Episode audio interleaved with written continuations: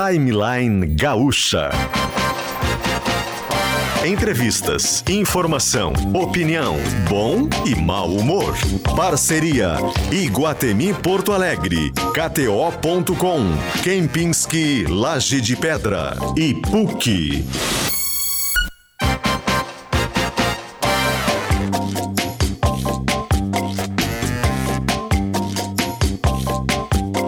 Luciano Potter, Kelly Matos e Paulo Germano. 10 horas e 7 minutos e este é o timeline do penúltimo dia de janeiro de 2024. Hoje é dia 85 de janeiro de 2024. Traga a garotada no Pac-Man do Iguatemi, pula, pula, piscina e bolinhas e muito mais. KTO.com, onde a diversão acontece. Kempinski Laje de Pedra, único em todos os sentidos. E PUC vem fazer acontecer com sua nota do Enem 2023. O jazz vai ser mudado para eu dar bom dia para os meus companheiros de timeline para Facta. Empréstimo rápido e fácil. Facta se escreve com um C mudo bem no meio ali do, do Fá e do Tá. Facta. Bom dia, Kelly. Bom dia, PG. Bom dia! Oi, Potter, Kelly. Bom dia aos nossos Bom ouvintes. dia. A boa notícia só é que, apesar da gente estar no dia 42 de janeiro, a fatura do cartão já virou, né, PG? Já horas. então já dá pra fazer a, a compra. Eu, É, todo mês eu mudo, essa é a minha dica, A a, data. data. que vai explodir o meu cartão de Não, crédito. não acredito fazer e isso. às vezes tu consegue fazer um mês de 45 dias. boa! A pedrada vem, né? ela vem, uma hora ela vem, mas ela demora um pouquinho pra vir. então às vezes eu boto assim, compras até o dia 20, aí depois compras até o dia 30. Tu faz isso, Aí né? compras até o dia 5, eu vou tendo meses. É, Então, boa, vou, boa. Tendo, vou ganhando alguns dias, entende? Só que nos dias que tu ganhou, tu tem que ter uma cultura poupadora. Tu tem que gastar menos Sim. naqueles dias. Porque senão a pedrada, quando vem, ela vem morta. Ela vem assim. Avalanche. Mortal, mortal, enfim. Mas não era sobre Eu acho que, eu certamente se tem algum começo. economista de, de finanças pessoais que tá ouvindo agora. Uma- bateu o carro agora, se jogou no dilúvio, enfim, né? Aliás, esse vai ser um dos assuntos aqui hoje, né? Mas, enfim, né? Certamente não é isso. Mas, assim, se tu conseguir poupar esses dias a mais que ficou, tu ganhou pra pagar o cartão de crédito, aí pode ser boa coisa. Eu já perguntei isso pra pessoas de finanças pessoais. Eu ia falar, a dica da beleza, Natália. Beleza, mas tem que Foi. segurar a barra naqueles dias. Tem que segurar mesmo, segurar, enfim. Crédito é bom, né? Pra comprar passagem. De passagem tá barata, né? E ir, ir de volta pra São Paulo hoje tá 7 mil reais. Uma barbada. Quem quiser ir pra Tá. São Paulo A daqui a perna, quatro dias tá a 8.500. perna. Exatamente. Tá bizarro, tá bizarro. Mas eu ia falar uma coisa que tá nas timelines, Potter, porque o nome do programa é esse, que é o meme do governo federal do Tok Tok, né? Para quem não acompanhou, ontem a gente noticiou aqui uma operação da Polícia Federal. É, um dos alvos, ou o principal alvo, o filho do ex-presidente, o Carlos Bolsonaro. E o meme trazia. Era um, um- um perfil gov.br, né, Potter? Um, Isso. um perfil oficial do governo. É, daí eu digo, não é o perfil do Lula, não é o perfil, é o perfil do governo, é, É nosso. quem trabalha pro Lula. É do, do- não, mas é nosso, Ah, sim, é do Estado é brasileiro, né? E fez um, um meme. Assim, fazer meme, fazer brincadeira, eu acho que tudo isso é absolutamente saudável sob qualquer ponto de vista. Mas nesse caso específico, é, primeiro eu acho que não cabe, né? Me parece que é politizar ah, uma operação, é dar munição, inclusive, ao adversário. E segundo, me parece também de pouca inteligência, porque hoje, sabe do que, que a gente está falando? Do meme. E não da operação em si, de uma irregularidade que é muito grave, que é usar uma estrutura da Agência Brasileira de Inteligência para fins pessoais, para perseguir opositores, adversários, coisas que regimes com os quais a gente não concorda, regimes de exceção, fazem. É, então é uma coisa muito grave. de maneiras completamente diferentes, né? Ah, estruturas do governo foram usadas. Cara, é, É, eu, eu acho que um Completamente ponto diferente. importante que, o- que, o- que o Potter tá tocando, Kelly, que é o seguinte, não há dúvida de que esse escândalo, né, envolvendo uma BIM, uma agência nacional né, de, de inteligência paralela por parte do governo anterior, é algo é, a- reprovável, quanto a isso não há dúvida, a gente comentou sobre É isso muito ontem, grave, um é grave. É gravíssimo, é tá? grave. Mas o Potter tem razão, né? Nós estamos o que justamente condenando, claro, dadas as devidas proporções, o aparelhamento de um órgão estatal por parte de um governo específico, né?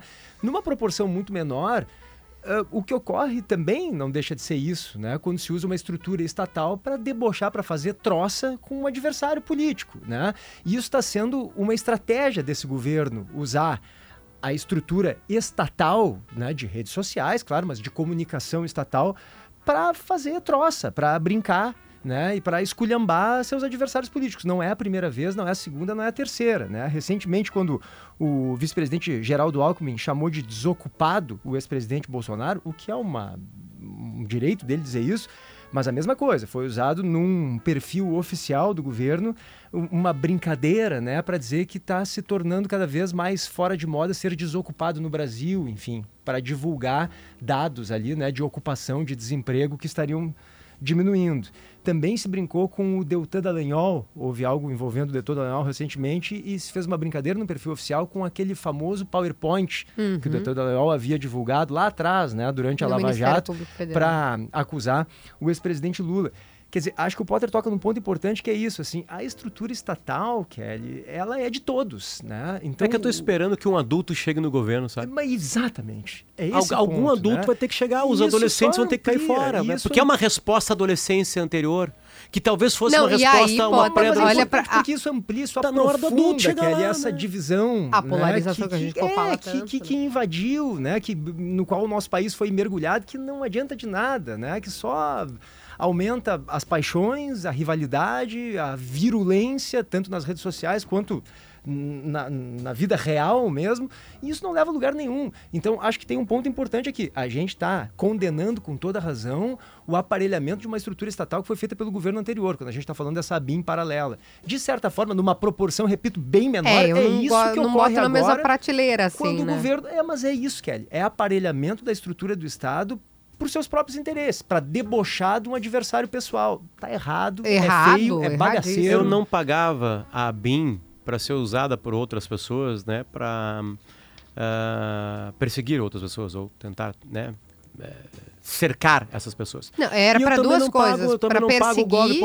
o gov.br, gov.br, arroba bo- gov.br, para ficar debochando de adversário político. Não, é, eu, eu acho, isso. para além dessa análise né, antropológica feita aqui, me parece de, para não dizer burrice, de pouca inteligência, porque hoje, em vez da gente estar discutindo aqui, A né, BIM e a sua BIM e a gravidade, a gente está falando de um meme. E aí eu trouxe para vocês o que a Joyce Hasselman disse sobre isso no- na coluna painel da Folha de São Paulo. Ela é criadora desse meme do toque, toque, toque, né? Quem é a Polícia Federal e tal. Ela reprovou o uso do meme pelo governo Lula para ironizar a ação contra o Carlos Bolsonaro. Ela disse: não se usa o aparato do Estado para fazer esse tipo de coisa. Bolsonaro usou muito. O atual governo deveria É fazer que era diferente. brincadeira durante a Lava Jato da chegada da Polícia Federal, né? Antes era o Japonês japonês da federal. exato, né? Mas me parece assim, para além da análise, ah, usar a estrutura.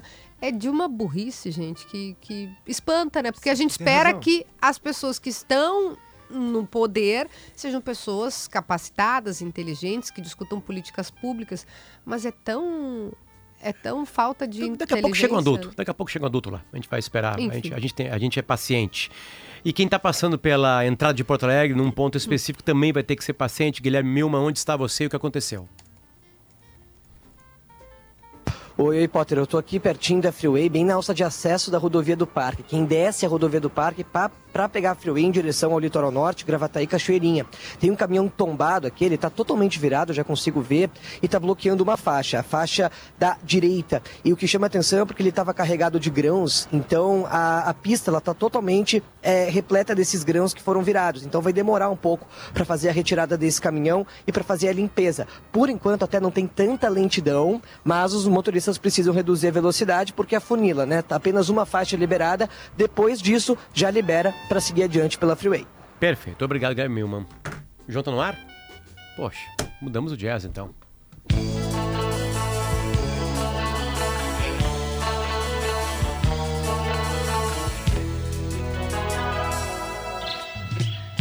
Vital andava a pé e achava que assim estava mal. Eu adoro música. Senhor Baroni, bom dia, tudo bem? Ué, já estamos? Já Estamos estamos. na linha, estamos no ar, ao em, vivo. imagens. João Baroni pela primeira vez em imagens É aqui no nosso verdade. YouTube, enfim. João, obrigado por entrar em imagens também, cara. Tudo bom? Como é que estás? Maravilha. Tudo ótimo. Estamos na regressiva para chegar aí sábado. E, e tô vendo a- atrás de ti, tava na aula de bateria? Né? Na aula de bateria, né? O João tava na aula de bateria, né? fazendo aula de é- bateria, né? Tá Essa é começando, tá começando, tem que fazer aqui. umas aulinhas. Ô, João, o principal assunto, né? E, e contigo a gente consegue. Tu já entrou aqui no ar para falar de vários assuntos com a gente aqui, né? Enfim, né? É, mas vamos começar por uma volta, né? Que é a volta do Paralamas ao querido festival Planeta Atlântida, que rola nesta sexta e sábado, na Saba, em Atlântida. Enfim, e eu vou fazer aquela pergunta de repórter de, de campo de futebol, né? Qual é a expectativa de vocês? né? O que tu consegue passar de expectativa real do Paralamas em voltar ao Planeta Atlântida, exatamente. Bom, é uma alegria poder voltar a esse festival tão referencial aí, né, na cena, na cena musical brasileira e fazia um tempo que a gente não aparecia, né? Aí vamos voltar aí com aquele gás redobrado, né?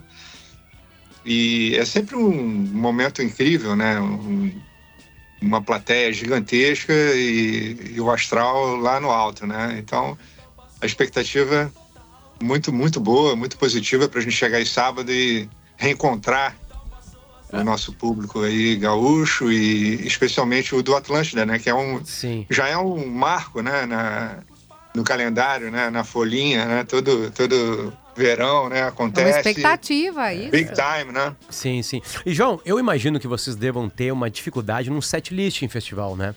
Ah, quer dizer, uma boa dificuldade. É tipo, de novo, metáfora futebolística é um treinador com várias opções. Né? É uma espécie de Manchester City. Tu tem jogadores de seleção. Porque são muitos e muitos e muitos e muitos hits que não cabem em uma hora. Né? Pupurri não é exatamente a linguagem que o Paralamas faz em shows, enfim, né? Enfim, co- como é que se decide isso? Já tá pronto? Você já tem pra festivais o setlist? A região do país faz com que vocês escolham músicas diferentes? Porque no Rio Grande do Sul, talvez a gente goste mais de alguma música que outro lugar do Brasil, enfim. Como é que vocês montam isso pra reduzir o Paralamas para apenas uma hora de entrega de música? É. É, realmente é uma decisão meio é, é, sofrida, né? Quando a gente tem que limitar um pouquinho né, o tamanho do show por conta né, do, do festival, da estrutura toda, né? São muitos artistas se apresentando e dividindo o palco, né? Mas a gente tem, como você falou, ao nosso favor, né, um repertório muito conhecido, né? Das várias fases da banda e tudo. E, e também, para nossa sorte, a gente está, assim, super é, azeitado, né? Porque a gente está na turnê Paralamas Clássicos, que a gente começou logo depois da pandemia e tudo, né? E, e é uma turnê que, que tem exatamente esse, esse teor, né? De tocar as músicas mais conhecidas. É, a gente preparou esse show é, experimentando a sequência das músicas e escolhendo as músicas que iam ter um determinado efeito, né? Para cada uma das das é, atmosferas que a gente cria com o show. Então, então vai ser realmente uma, uma boa hora para mostrar né, esse set list um pouquinho mais enxuto, né? Hum. Um pouquinho mais de uma hora de show, né? Quando a gente fica ali olhando para o pessoal, se dá para rolar um bis e tal. É, e o público também pedindo, né?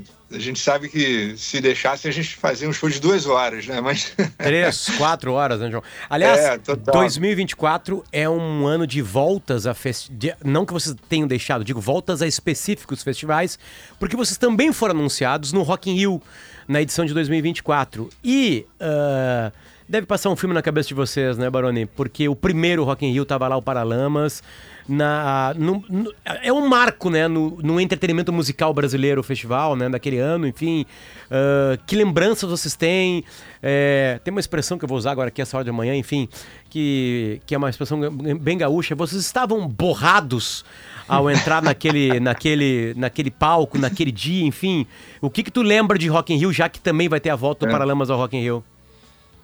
Bom, o fato da gente estar aqui praticamente 40 É. anos depois falando, Falando desse disso. momento, desse festival, já muito explica né, é, a importância, o significado que, que teve o Rock in Rio né, dentro do, do show business brasileiro, da história né, da- do, do entretenimento brasileiro. E para gente, né, que durante muito tempo a gente, a gente surfou essa onda né, de revelação do Rock in Rio, né? Porque é, imagina vocês como foi um rastilho de pólvora. A gente gravou o nosso primeiro disco em 83, foi mais ou menos a, o marco zero da nossa trajetória, né? Tem a história, a pré-história dos Paralamas, né? Mas em 83 está fazendo praticamente 40 anos que a gente gravou o primeiro disco. Dali a pouco, em 84, a gente gravou o segundo disco, que começou a fazer um sucesso louco, que tinha óculos, né? Foi o Passo do uhum. Lui, né? Inclusive, o primeiro disco a gente acabou de relançar ele remixado, né? A gente pegou lá é, as gravações originais e deu uma, uma despiorada nas gravações originais.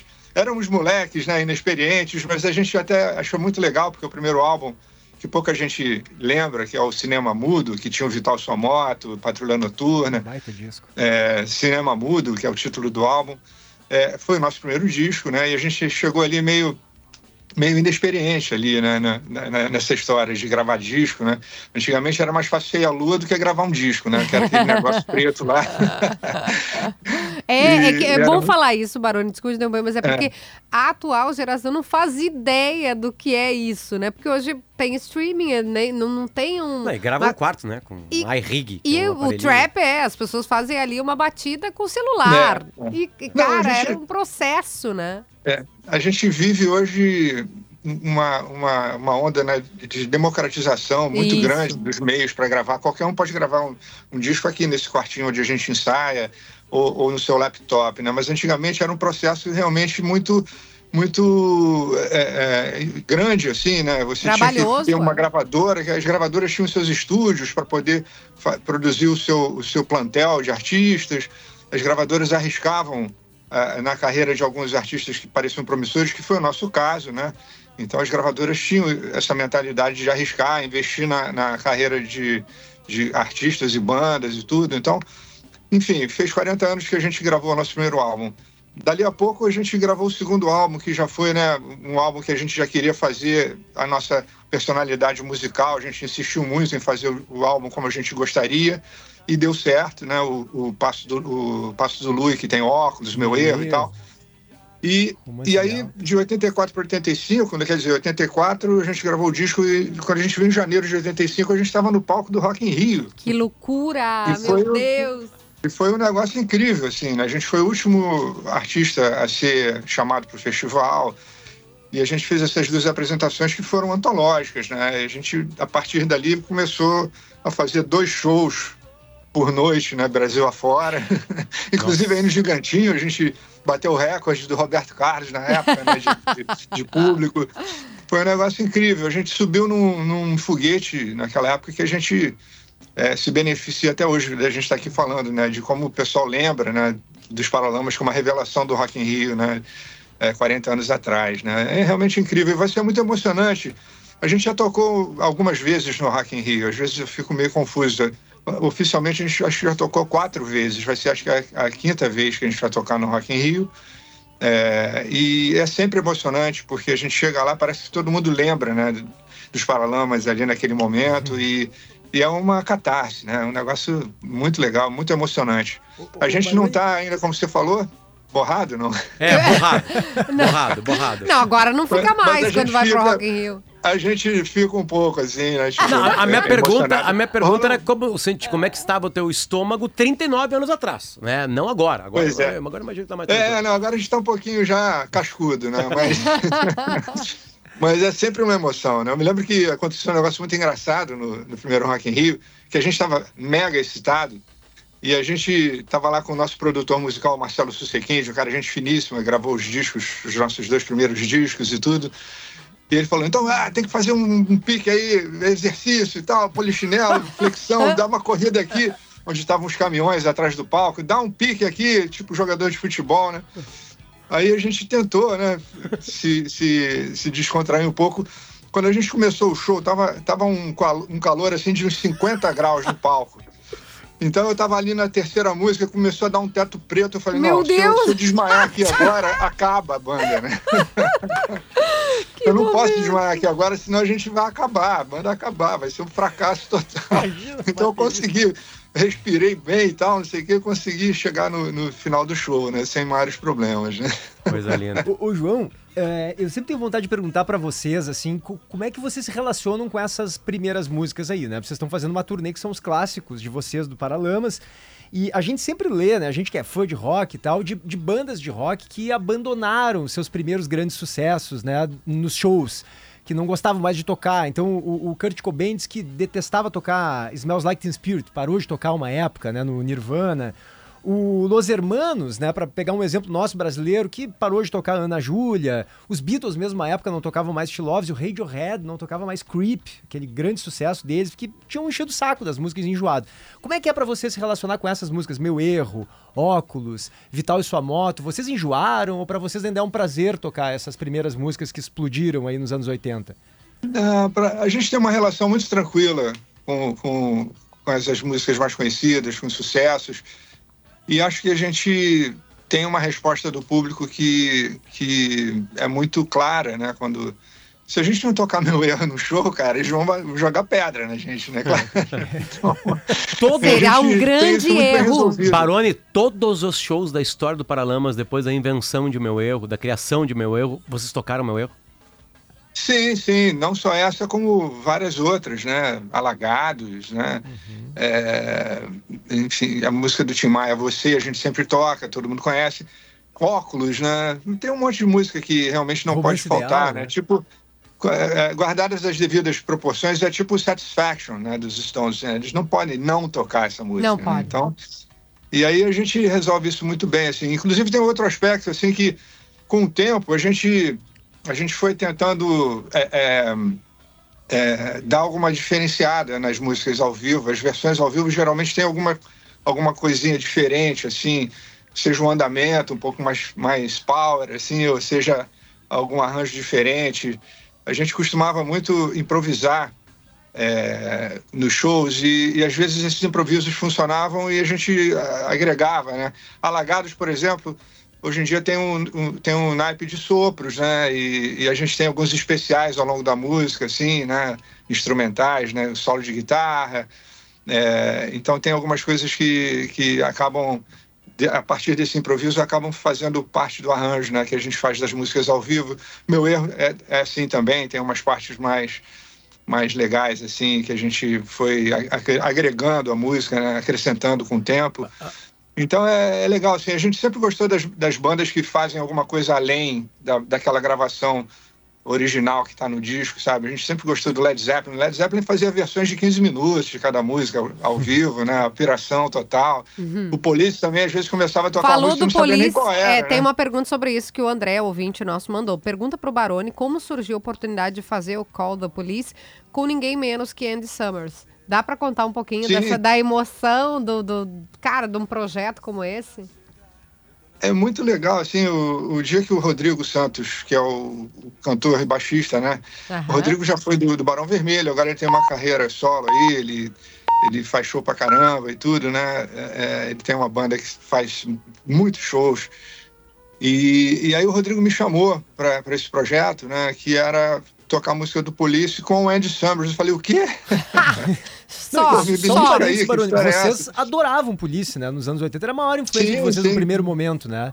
É, o Police representou muito uma, uma nova uma nova sonoridade assim na banda de- nas bandas de rock, porque era tudo muito referente. A gente está falando de Beatles, Stones, é claro, é pedra fundamental.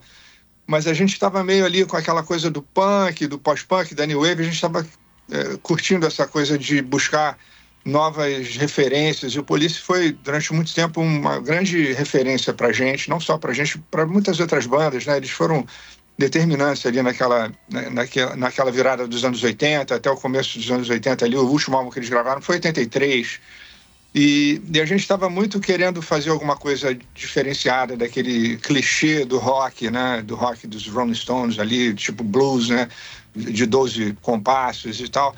Então o Police sempre teve essa importância e o Copeland sempre foi um, um cara importantíssimo para mim, que era o cara assim, tipo, que eu via, eu vi tocar na televisão, falei, não, eu quero, eu quero ser esse baterista aí, né? Tipo, que nem o Ringo apareceu na TV nos Estados Unidos, no dia seguinte venderam-se todas as baterias nas lojas de música, né? Que loucura. E, e foi mais ou menos assim. A pro- É, mas daí surgiu o A próxima convite. pergunta é como é que é ser melhor que ele hoje? Como é que se sente sendo melhor que ele? Pô, eu sou, eu sou 10 anos mais novo, né? Talvez seja isso. Energia, né? A, a Mas, gente- ah, não, ele, para responder a pergunta do ouvinte do André, surgiu o convite, vocês esperaram, óbvio. Exatamente. O, o, o- o Rodrigo, ele já tinha cruzado com, com o Andy Summers nos projetos Ah. que o Andy Summers veio para o Brasil para fazer uma imersão na Bossa Nova e ele ficou muito amigo do Roberto Menescal. Sim. É, e aí o, o empresário do Menescal era empresário do, do Rodrigo Santos, e aí eles acabaram fazendo algumas coisas meio de rock, assim, pontuais, mas aí eles tiveram essa ideia brilhante de fazer um show tributo ao Police, né? E o Andy topou, ele achou legal, ele já estava bem afinado com o Rodrigo. Então eles me convidaram, né? Tipo, pô, agora falta você que sempre gostou do Police e tal, não sei o quê. Aí eu falei, claro, estamos dentro. E aí, em, em dois, isso foi em 2016. 2017 a gente fez a primeira turnê do Call do Police no Brasil, fizemos vários shows na América Latina também, nos países mais perto aqui. 2018 e 2019 também fizemos, aí veio a pandemia, a gente passou praticamente três anos sem fazer o show. E voltamos ano passado, foi super legal também. É, e aí, infelizmente, a gente não passou em Porto Alegre, mas a gente espera Agora- que esse ano vai ser. É, a a galera gente tá vai fazer pedindo. novamente esse ano, final de julho, é, começo de agosto. É, alô, produtores aí locais. Atenção, opinião produtora, Police, Araújo Gabriel, Viana. a turma é, toda. é só, é Tá aí. só procurar o Call do Police oficial no, no Instagram e falar com, com o Luiz Paulo. É, estamos abertos aí para chegar onde Baroni, chamarem a gente. Chegou a falar de América Latina aí, né? E, e eu nunca perguntei pra vocês isso, então chegou a oportunidade. Ah, vocês conseguiram, durante uma época, fazer sucesso no país, é, essa é a minha opinião, que tem a plateia mais apaixonada por qualquer coisa do planeta Terra, que é a Argentina. Vocês gravaram o disco, as versões né, é, cantadas em espanhol, e, e o Paralamas aconteceu. Aconteceu, né?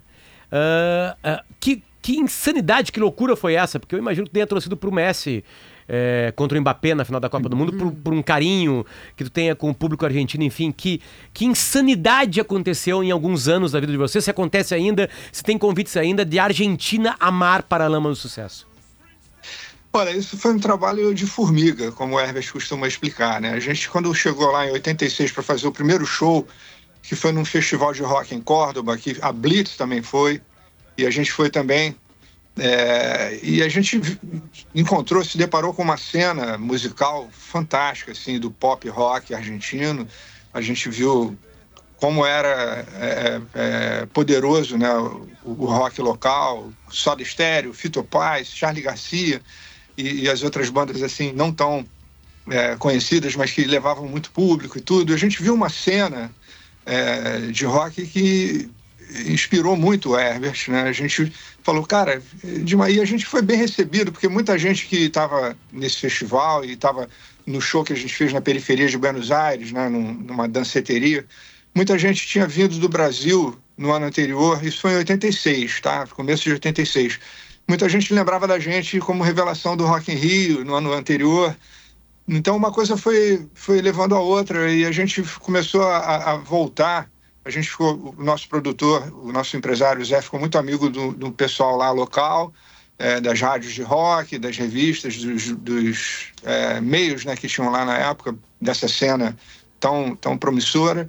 E a gente começou a voltar a fazer shows e conhecer artistas locais a gente teve essa, esse ímpeto né, de, de fazer uma coletânea cantando as músicas em espanhol, que não foi muito bem aceito, inclusive. Os nossos fãs preferiam a gente cantando em português. Né? Mas mesmo assim o Hermes foi pegando o traquejo, a gente ficou muito próximo né, desses grandes ícones da música argentina, o Fito, o Charlie. O Charlie veio gravar com a gente, chamou a gente para gravar com ele. Dali a pouco o Fito também, a gente gravou uma música do Fito que foi muito famosa, né, que é Track Track, né? Dá-me tu amor. Ah, me Aham. amor, E aí a gente foi construindo essa trajetória de uma maneira muito, muito sólida, né? E, e, e, infelizmente a gente estava lá, na verdade a gente estava lá na Argentina também no momento em que o show business estava muito bombado, né? A economia permitia isso. E, infelizmente com o tempo a coisa foi um pouco é, degringolada e a gente está indo lá pontualmente hoje em dia para fazer shows quando dá, né? Mas a gente tem feito shows aí. A gente acabou de fazer show no Paraguai, foi sensacional. Cidade A gente ano passado foi ao Chile também, foi muito bacana. A gente esteve no Uruguai também recentemente. Então a gente ainda mantém ali uma presença ali é, modesta, porém é, é, significativa, né? Perfeito. É muito legal poder você tentar quebrar um pouco essas barreiras, né, que a gente ainda vive hoje em dia, né, do idioma, né, da, da- da- das cenas que estão muito separadas, apesar do Brasil entrar muito, né, nesses lugares que a música brasileira é muito expansiva, né, todo mundo está muito disposto a ouvir alguma coisa brasileira, né, mas ao contrário não é muito bem aqui, né, com a, É. com a gente, né, então É, a- aqui a no gente tenta Sul- quebrar isso. Aqui no Sul a gente até consegue fazer isso, né? Esses artistas Sim, conseguem, claro, né? claro. Fazer show em Porto Alegre, Fito Paz. Agora o, recente, o o Drexler Drexler falou tocou no com a Gigantinho. gente aqui, foi uma delícia, Tocou né? Falou em português claro aqui conosco. É, Mas-. Sim, é. Ele aprendeu com o Herbert. Vo- Vocês, vocês são de, de uma geração em que o rock era a música popular mesmo, que mais tocava no rádio, né, no Brasil. Então, eh, Paralamas, Barão, Titãs, Legião, Blitz, RPM, quer dizer, isso aí. O rock era, Engenheiros, o rock era pop. O rock era muito pop. Hoje já não é mais assim, né? O rock não é mais o, o- o gênero musical que tá na ponta, né, das paradas de sucesso, enfim. Aqui tu atribui Hegemônico. isso, João. O que- Pois é, por que, que tu acha que isso ocorreu? E como é que tu vê o rock and roll hoje, o rock brasileiro hoje, eh, o próprio movimento de vocês, né? Tem muitas bandas dessas que você tem, inclusive Titãs retornando, enfim. Como é- o, o rock, será que ele vai ser cada vez mais uma música de nicho, como hoje é o jazz, por exemplo? O que, que tu acha? É, é melhor ser de nicho do que de lixo, né? Essa frase vale para muitas Olha, coisas, né? Eu estava pensando aqui, né, maquinando, é até bom que não seja tão hegemônico assim, né? Porque nem tudo que, né, nem tudo que reluz é ouro, né? Então, é, eu acho que o Bi também costuma falar uma frase muito sintética que ele fala, o rock na verdade ele está onde ele sempre teve, né? Na nossa geração a gente teve a sorte de estar na Berlinda, né? Principalmente pelo momento político, né, social, né, onde Faz sentido. onde as bandas estavam ali né, exercendo aquela liberdade tão aguardada de poder falar sobre o que quiser sem ter censura né, nem nada. Então a, a nossa geração assim teve esse esse protagonismo, né, do, do rock ocupar o seu lugar definitivamente na, na música brasileira como alguma coisa originalmente brasileira, não como uma coisa exógena. Então eu acho que isso que foi a marca da geração dos anos 80, abrir essas porteiras, né, para o que veio depois, que veio muita coisa boa depois também, aí, né, da, da cena do rock, mas isso não significa que a gente tenha que ficar o tempo todo sob o holofote, né? É, e aí, enfim, a gente pode aqui discutir é, de, de alguma forma aí sobre o que, que significa fazer sucesso, se a gente tem que ter essa hegemonia toda que, que os, os, eh, os estilos musicais mais populares estão aí dominando, né? O sertanejo, sei lá, o, o- o hip hop. Hip Tudo hop, bem, o trap. funk. Então tem espaço para todo mundo. Se você observar bem, os artistas que levam muita gente para o Atlântida, né, do rock, estão ali né, representativos, né? Talvez a gente eh, acabe falando um pouco sobre a, a tal renovação, né? Porque hoje em dia a cena musical é muito rarefeita. Você não tem mais uma, uma coisa assim, um, um curral para seguir. Antigamente era mais ou menos isso. Os- Os críticos musicais, a imprensa musical te apresentava: olha, isso aqui é bom, isso aqui é ruim. E nem sempre o ruim era tão ruim assim, né? E tudo. Nem sempre o bom era tão bom. Você que tem que fazer seu julgamento. Mas tinha uma espécie de um, um encaminhamento para isso, né? A maneira como a música era consumida, né? De você comprar o LP e ouvir o lado, lá, o lado A, o lado B e tal, e ler a- os créditos e ler as músicas, né? As letras e tudo. Hoje em dia é tudo muito, muito rarefeito, né? Muita coisa para você filtrar. E a gente sabe que nesse exato momento tem uma excelente banda aí aguardando a hora de estar na Berlinda, né? Uma banda de rock, né? E, e isso é, é parte desse cenário múltiplo que a gente vive hoje em dia, muita coisa acontecendo ao mesmo tempo. Sim. E, e os artistas e bandas que, que têm essa longevidade, como é o nosso caso, e, e tudo mais, quem está aí há 30, quase 40 anos na estrada, tem um, a seu favor o seu, a sua obra, o seu, o seu plantel de músicas conhecidas que a gente conseguiu né, imprimir aí na, no emocional de um monte de gente. Né? Então, eu acho que tem, tem um monte de aspectos que a gente precisa ver assim, né, e poder tirar uma, uma conclusão ou não também, né? Sobre o que, que Ô, é, né? Se é sorte, se é talento, se é armação, né? Né? Mas enfim, hoje em dia, hoje em dia é isso, é, é muita coisa acontecendo e a gente acaba é, é, é, ficando um pouco residual, assim, né? Com as coisas que você teve tempo de, de filtrar, de assimilar, de ver, de, de, de se aprofundar, né? Hoje em dia você pega o teu celular e tem a discografia inteira do planeta ali, você não sabe nem Exatamente. qual música você vai ver Ô, João. primeiro, né? Quando você, você abre uma plataforma aí para ver uma série nova, você não sabe qual que você vai É ver. Vezes tanta já- coisa, esses né? No cardápio, que você fica, Aí- tu fica duas eu- horas aí- escolhendo e não vê Eu nada. fiquei uma porque- hora vendo o que tinha e Exatamente, dormi é. feliz, Isso. sem assistir nada. Só de saber que tem. Só saber que tem. Eu Exatamente, fiquei é. feliz de saber que tem, porque Aí antes a locadora não conseguia. apresenta uma banda, né? É. A É. tua filha vem, te apresenta uma banda, o teu amigo fala, pô, essa série é muito boa, não perca, não sei o quê. E aí, Ô, ô, ô, enfim, João, é isso. O, o que é bonito também é de passar de geração em geração. né? Eu tenho, pequeno, eu tenho pequenininhos, pequenininhos mesmo. Um tem, de- um tem quatro, o outro vai fazer seis, né? E eles adoram uma brasileira. Ah, adoram amor. uma brasileira. A canção Mais Uma umas Brasileira. alminhas salvas aí, né? Só que eu ah, encontrei dificuldade de explicar por que, que tem a frase e esse hão de são na música pra eles, né? E foi bom porque eu falei pra eles, olha, numa composição tudo pode.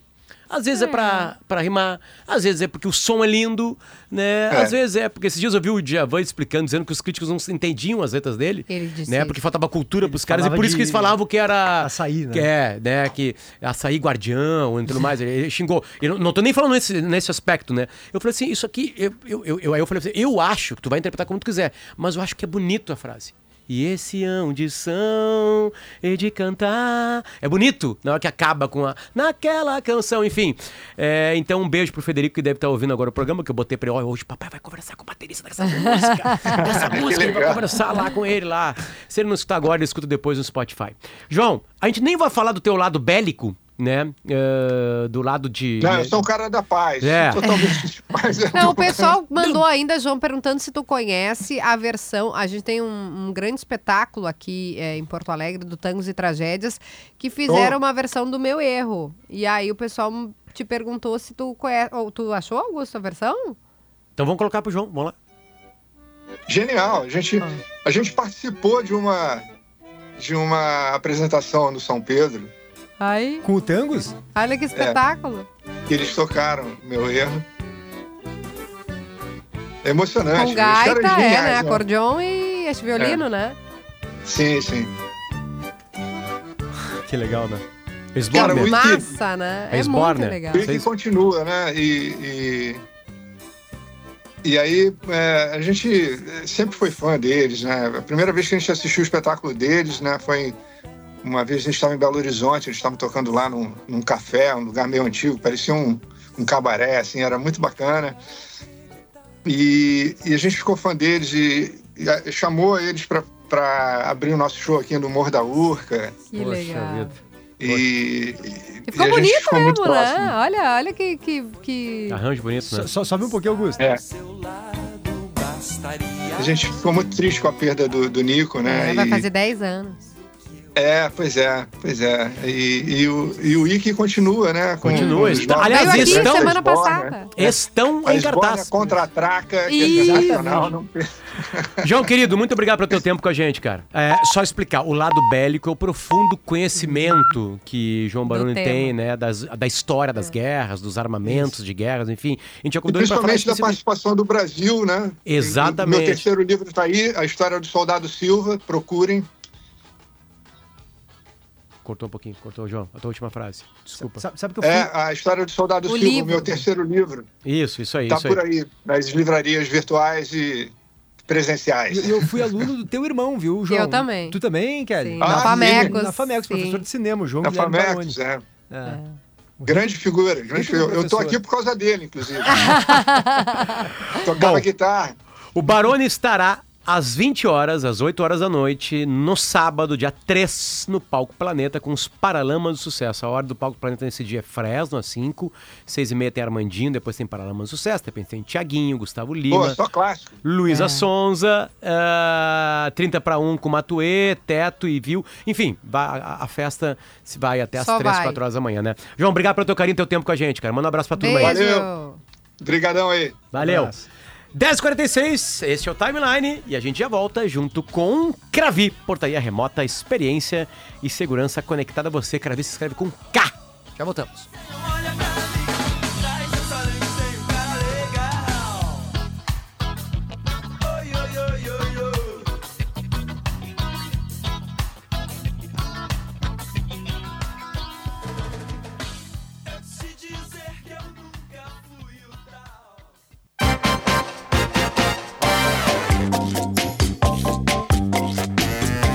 Volta com o Timeline, são 10 minutinhos para as 11 horas da manhã. A gente volta junto com o PUC. Vem fazer acontecer com sua nota do Enem 2023, PUCRS.br. Kempinski Laje de Pedra, único em todos os sentidos. Entra em lajedepedra.com.br para saber o que está renascendo em Canela. KTO.com, onde a diversão acontece.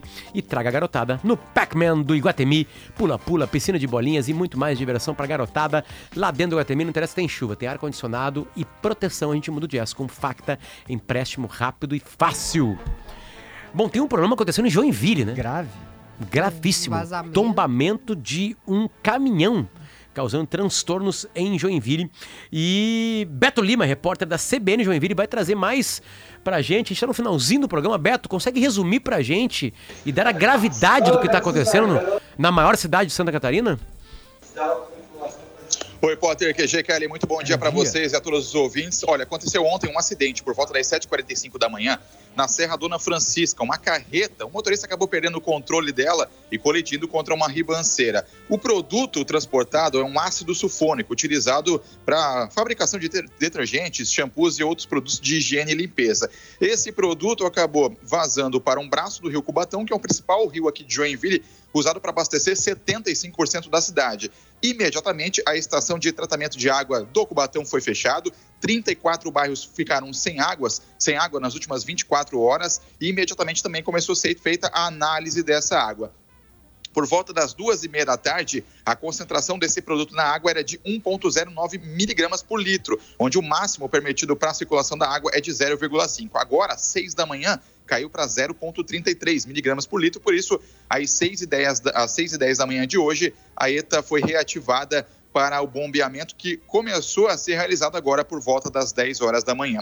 Ontem, vários joinvilenses correram para os supermercados para comprar estoque de água mineral. O Procon foi notificado para impedir que houvesse aumento nesse preço da água e a Polícia Civil aqui de Santa Catarina instaurou um inquérito através do delegado Rafaelo Ross para apurar as causas desse acidente. O motorista foi conduzido ao hospital aqui de Joinville, Hospital Municipal São José, ferimentos leves, recebeu alta agora terça-feira pela manhã. Enquanto isso, a empresa responsável pela carga, a Bushli Lepper, emitiu uma nota lamentando o ocorrido e também se colocando à disposição das autoridades. Enquanto isso, os políticos, deputados estaduais, vereadores se manifestaram ah, no intuito de mudar a legislação para impeça e pedir essa circulação de produtos perigosos aqui na nossa região da Serra Dona Francisca. Perfeito, Beto. Beto, eh, informações sobre a fauna, sobre o impacto ambiental no rio ainda não tem, né? Eu não, pelo menos não consegui ler nada, nenhuma informação sobre isso.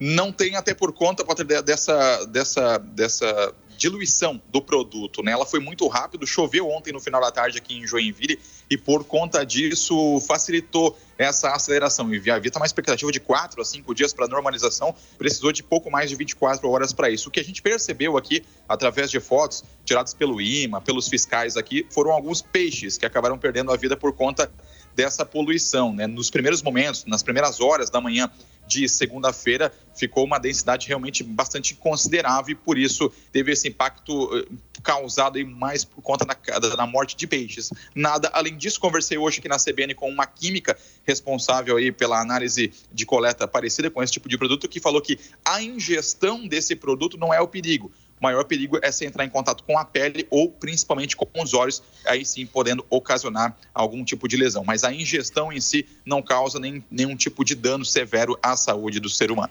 Beto Lima, obrigado pelo teu tempo com a gente aqui, cara. Bom, trabalho. Valeu, tchau, tchau. Repórter da CBN. Só uma nota triste, Potter, antes da gente encerrar, que morreu uma atriz muito querida do público, é a Jandira Martins. As pessoas vão lembrar da novela O Clone, ela era a Zoraide é, da novela O Clone, mas fez várias novelas, tinha 78 anos e morreu hoje de manhã. Informação que já está repercutindo. É, vários, vários papéis né, bem conhecidos, mas acho que o Clone é mais visual, assim, pro pessoal lembrar. Um beijo à família e todos os amigos dela, né? Tá aí uma brasileira, ó. Ai, que música boa, né? Que música. Sobe o som, Augusto, pra gente subir e ir embora feliz. Olha a quebra do ritmo agora, da melodia. E olha quem, Esse é o Djavan. quem é que tu tinha falado. Aquela canção. One more time. Será que eles vão colocar agora uma brasileira no setlist? Yuri, a gente tá escutando música. Para de. Yuri Falcão, produtor do programa, fica pedindo pra gente acabar o programa. É péssimo, péssimo. A rádio, tem que acabar na hora. Ai, notícia na hora certa, tem que É. ser na hora certa. Bobagem, tem que almoçar. Essas Ah. Bobagem que, que, que jornalismo tem. Tchau, gente. Valeu, até amanhã. Trate-me, trate como um candeeiro. Ouça a Gaúcha a qualquer momento e em todo lugar. O programa de hoje estará disponível em gaúchazh.com e no Spotify.